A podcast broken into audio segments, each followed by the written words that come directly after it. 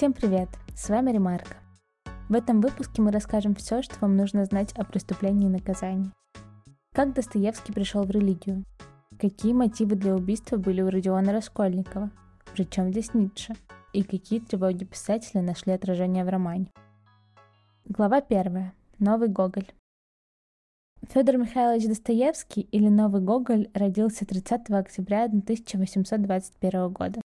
Хотя семья была большой и небогатой, детям старались дать хорошее образование.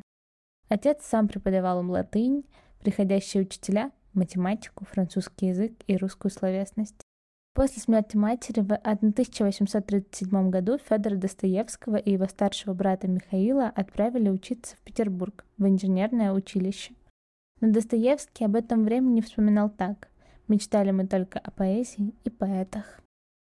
Звание нового Гоголя Федор Достоевский получил в 1845 году, сразу после публикации своего первого романа «Бедные люди».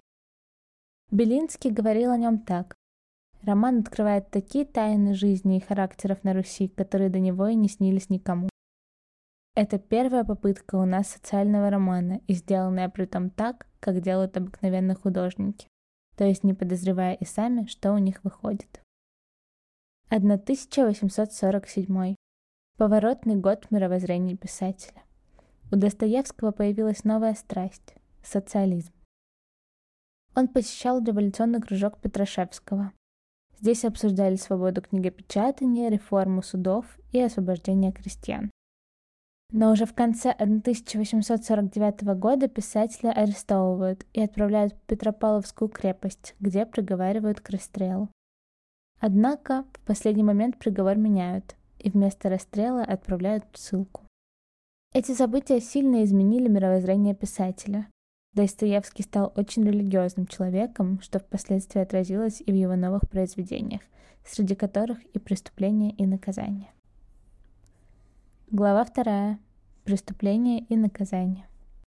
Социально-психологический и нравственно-философский роман об убийстве старухи-процентщицы бывшим студентом Родионом Раскольниковым был написан в 1866 году. Сам писатель назвал роман психологическим отчетом одного преступления. Роман разделяется на две части, что и отражается в названии. Это антитеза, то есть противопоставление. Короткое преступление против основной части, наказание за него. Центре сюжета бывший студент Родион Раскольников, который живет в нищете и является единственной надеждой матери и сестры. Чтобы помочь Родиону встать на ноги, сестра готова выйти замуж за богатого, но низкого человека. Узнав об этом, Раскольников решается на убийство старухи-процентщицы, но вместе с ней убивает и невольного свидетеля. Беременную сестру старухи Елизавету. Раскольников считает, что совершенное им убийство является идейным. Всех людей он делит на две категории твари дрожащих и право имеющих, которым дозволено абсолютно все. Себя он относит ко второй категории, однако это не спасает его от угрызений совести. Родион узнает, что следователь подозревает его в убийстве старухи.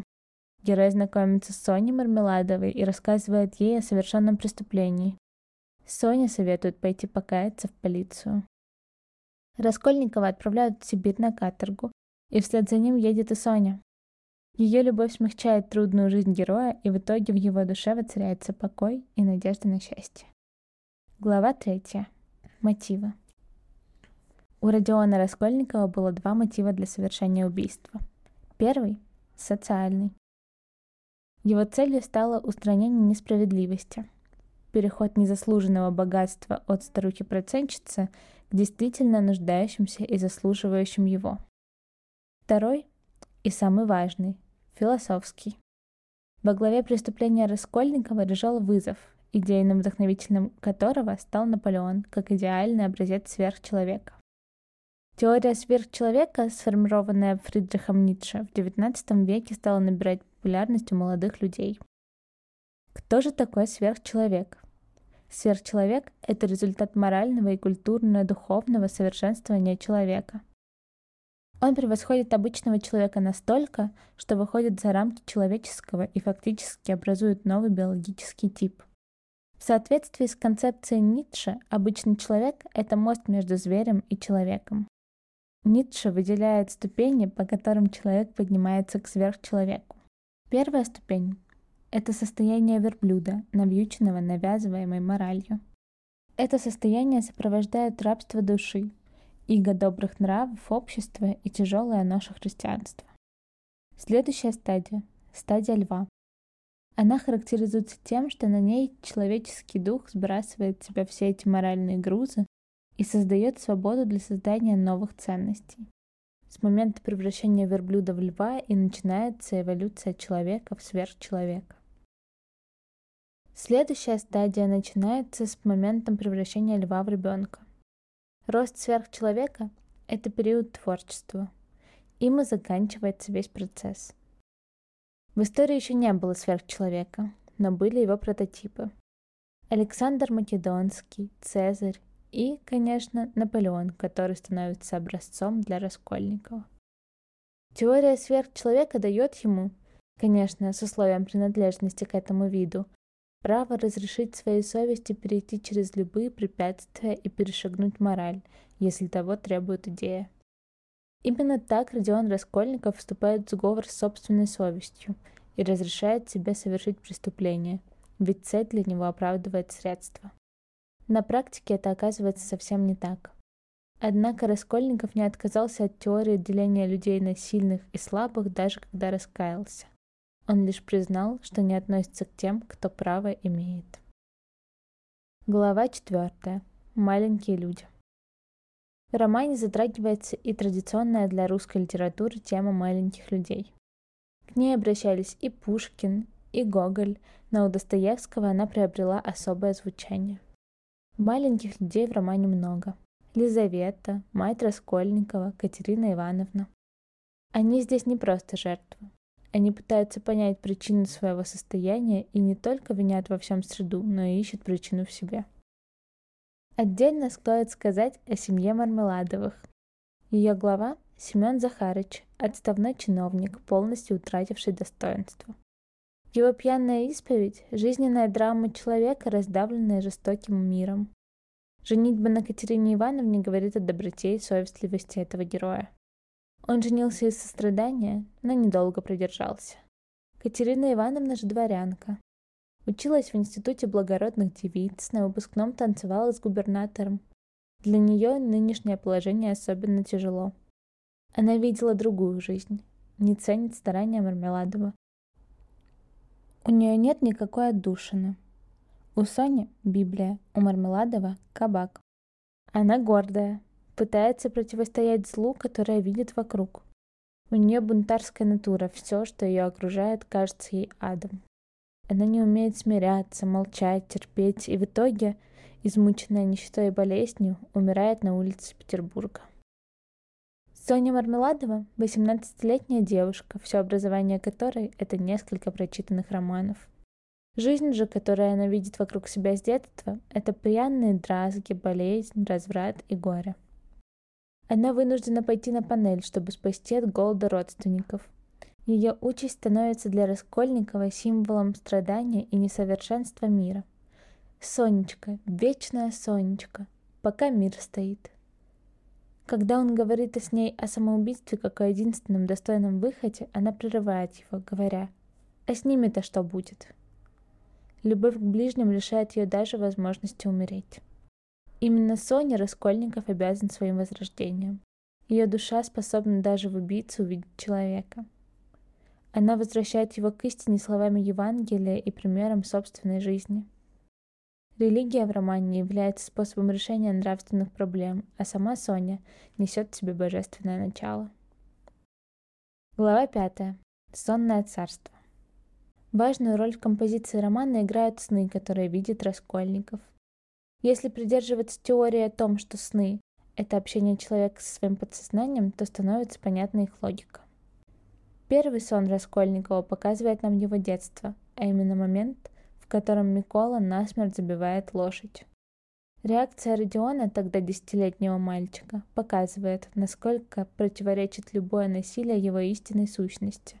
Он плачет и с кулаками набрасывается на Миколу. Именно тогда Раскольников понимает, что не сможет убить. В этом сне мы видим два явных символа – кабак и церковь. Кабак – это зло, низость и грязь. Церковь, напротив, чистота и добро. Во сне они совсем рядом. Это говорит о том, что человек всегда может измениться. Второй сон Раскольникова – это буквально сон-крик. В нем кричала кровь убитых им людей. Все существо героя противится совершенному убийству, и лишь воспаленный мозг уверяет в том, что теория верна. Действие сна происходит на лестнице. Именно она символизирует борьбу добра и зла в душе героя. Третий сон – это повторение убийства. Обстановка напоминает царство мертвых, но только Раскольникову. Все вокруг смеются над его попытками изменить мир через убийство старухи. Она тоже жива и смеется вместе с остальными. Эксперимент над собой провален. Четвертый сон – это сон оазис. Раскольникову грезится идеальный мир, который создаст гений. Он сам. Сначала это будет небольшой оазис счастья. Действие происходит в Египте. Отсылка к египетскому походу Наполеона, началу его карьеры. Последний, пятый сон, Раскольников видит уже на каторге – его мир оазис становится жертвой страшной язвы, плодов теории о сверхчеловеке. Сон наполнен ужасными криками, картинами человеческих мучений. В нем к катастрофе привели люди, утратившие критерии добра и зла, возомнившие себя вправе вершить суд над другими. В этом сне герой видит истинное лицо своей теории и, наконец, избавляется от нее. Глава шестая. Эпилог. Только в эпилоге происходит исцеление героя, что дает нам понять авторскую позицию. Главным его наказанием стали муки в его душе, а освобождением — каторга.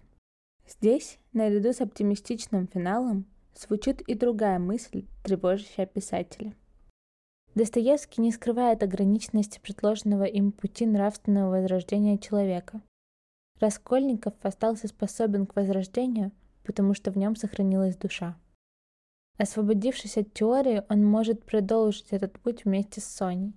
Но другие носители идей, двойники героя, совершают свой путь иначе.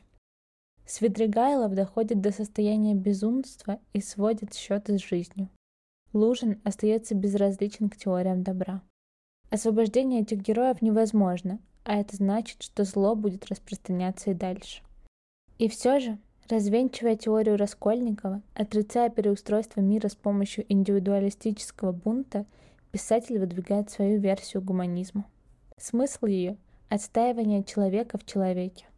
В этом у Достоевского было много последователей.